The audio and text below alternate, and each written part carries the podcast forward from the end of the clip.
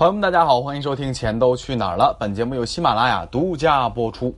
近期市场涨得非常的多，我说的股市啊，而且呢，政策是一个比一个劲爆，一个比一个能够刺激情绪。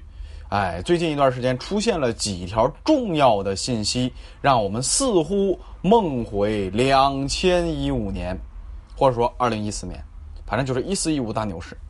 啊，咱们今天就说说这件事儿。啊，二零一五的疯狂大牛市，尤其是到了四月、五月这两个月份，众多散户跑步入场的时候，大家有没有想到过一件事情？这件事情就是由于疯狂的杠杆带来市场的狂涨，会酿造着相应的风险。怎么理解？暴涨多少，它就积攒了多少暴跌的风险。哎，这个事儿在当时情绪太高涨了。为什么？举个例子，有一家公司叫 P to P，现在你打 P T P 啊，这个手写字母，你还是能够打出这家公司的。就改一个名字，蹭热点，三个涨停板，如此失去理智的市场，啊，如此失去理智的一个市场，让人们怎么能够拒绝金钱带来的诱惑？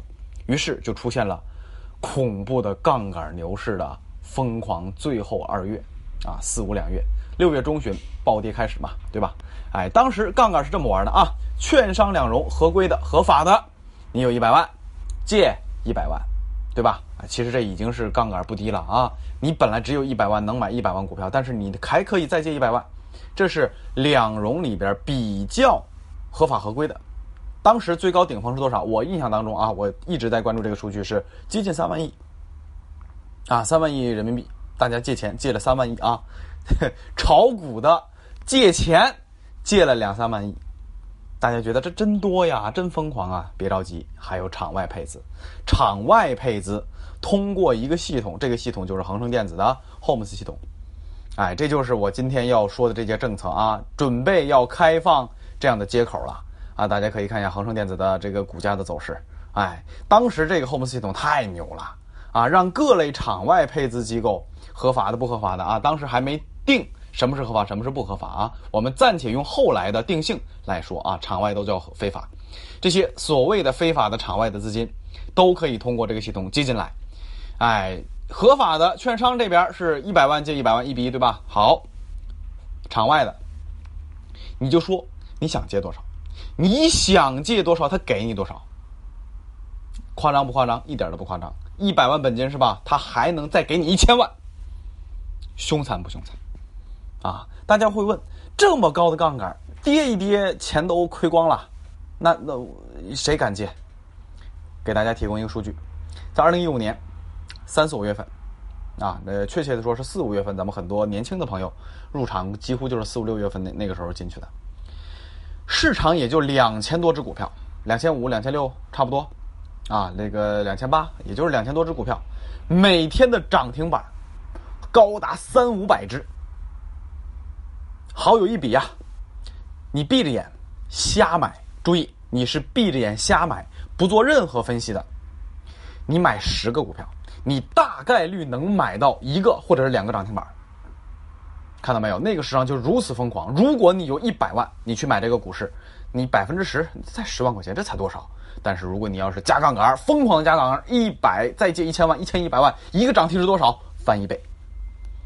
所以那个时候市场太疯狂，然后这个杠杆也太疯狂，啊，干到五千点，底部是多少？一千九。最开始起来的时候，一带一路各种机构推，拉券商暴涨是吧？哎，那一波行情咱们普通人都参与不到。后边三四五月份，二零一五年，那就是刚才我说的，闭着眼睛买，啪啪啪涨停板。我曾经当时我印象特别深刻，我就是随便买了三只股票，三个全部涨停。市场就是这么疯狂，所以那个时候谁要加杠杆，谁就是在顺势过程当中赢得所有。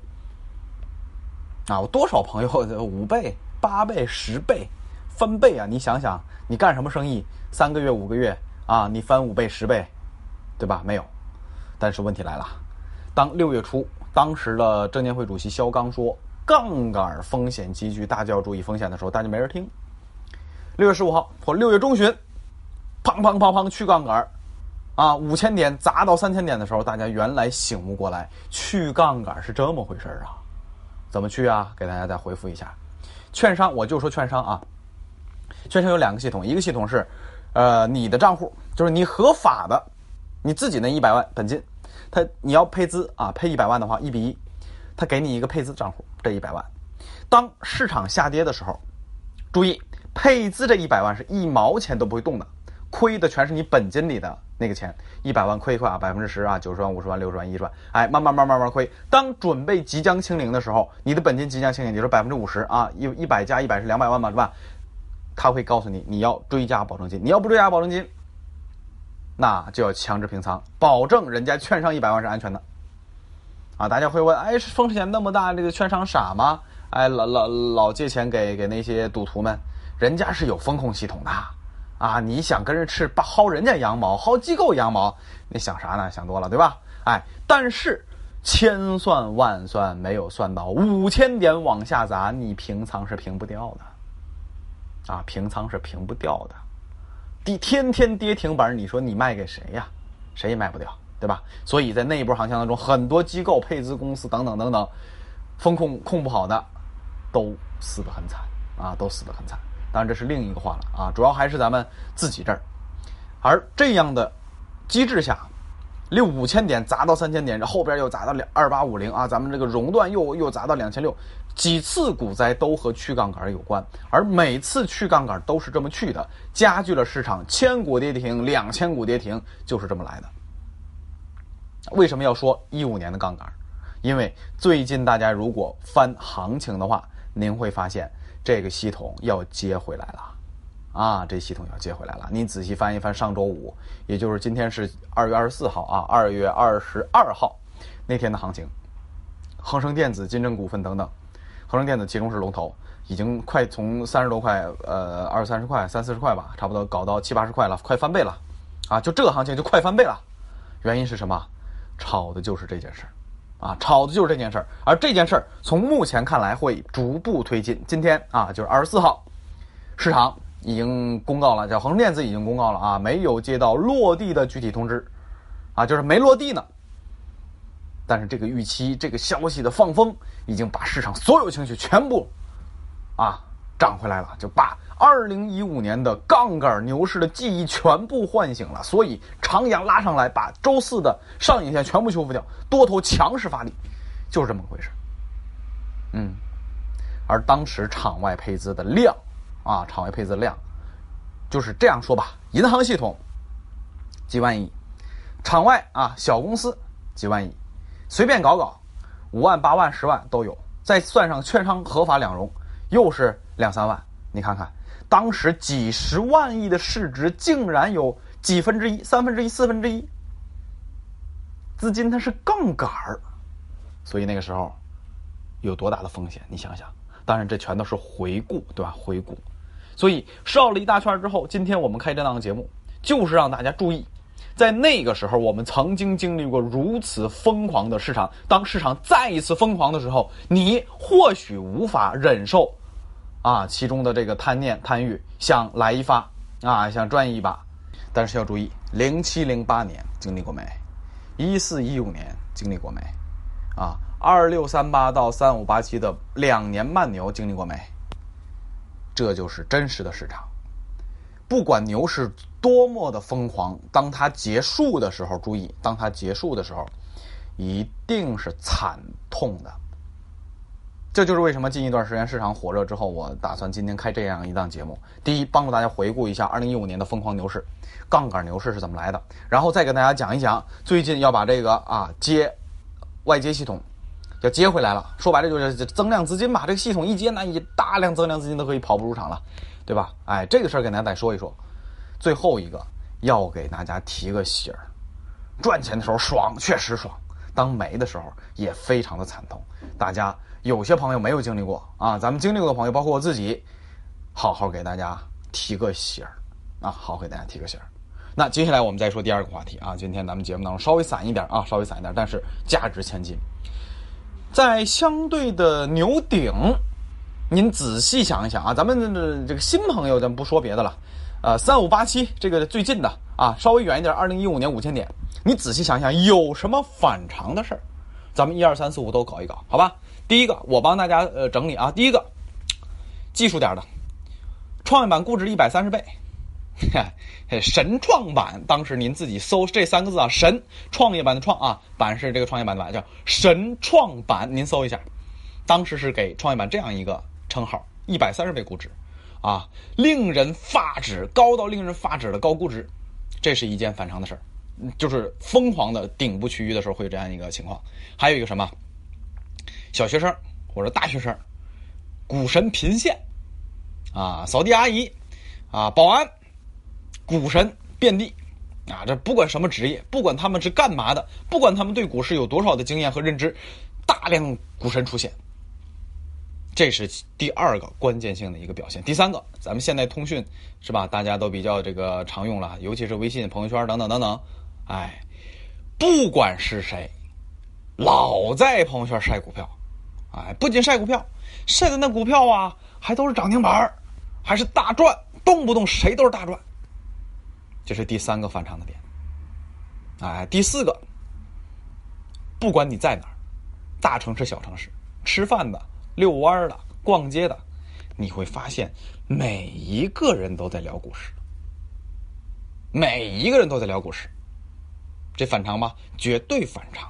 资本市场那门槛多高，风险多大？那是随便一个人就过来聊的吗？是人人都聊的吗？绝对不是。哎，再往下，开户啊，我印象特别深刻。当时我楼下有一个这个海通证券的营业部。早晨原本啊，人家八点半上班，九点上班，不行，为什么不行？开户人太多了，人家七点就上班啊，啊，七点上班，下边排队，从这个海通证券那个营业部的门口一直排到我们小区门口去了，这个正常吗？当然不正常了。这些一切的一切，还有别的，大家可以在评论里面跟我这个啊，这个补充一下啊。牛顶，我暂时就说这几个比较常见的。这些反常的现象直接对标的就是市场情绪过度疯狂。那我们反过来吧，顶部已经过去了，那些美好的回忆都已经过去了。那我们接下来再看一看底部有什么反常的事儿啊？这个呢，我又总结了大概七八条，我又翻了翻我的知识星球啊，大家有兴趣可以关注一下啊。这个财经非说不可啊，微信公众号里边有这个二维码啊，自动回复的。或者你这个留言给我，我发给你二维码也行。我专门翻了一下，我还是在去年的十一二月份吧，差不多就去年年二二两千四百四十九点的政策底出来之后，我专门总结了一下，提醒一下大家，现在关于市场底部及底部区域的现象迹象，尤其是面上的东西，展现的是淋漓尽致，大家千万不要过度悲观。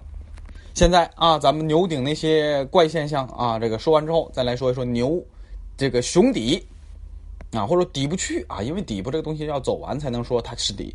我们在这儿就严谨一点，叫底部区域，它有哪些反弹现象啊？当时提问的是一个朋友啊，问这个题呃问题说，沪深股票现在差不多有九百多只股票低于五块钱啊，低价股越来越多，一共才多少股票？你一千家公司，你你你低于五块钱，丢人不丢人？这个现象是不是意味着真到底了？当时我给他回复说，单个的看一条佐证是不够的，需要大量的集中在一起爆发这些证据，才会给我们更好的信心、更扎实的信心来判断这是底部区域。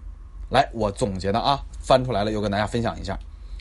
第一个，历史估值就是相对底底熊底啊，这个有什么反常的迹象？我们来说一说历史估值。第一个。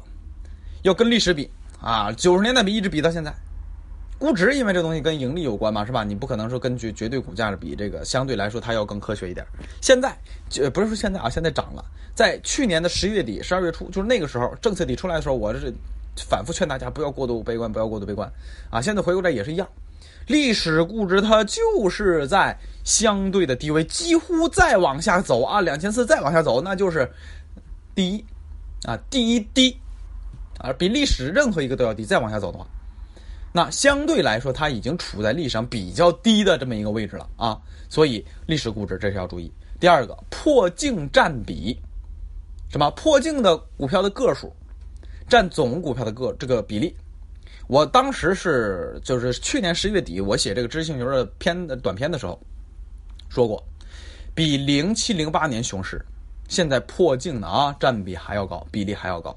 这第二个，第三个，机构大面积清盘，机构什么机构？私募。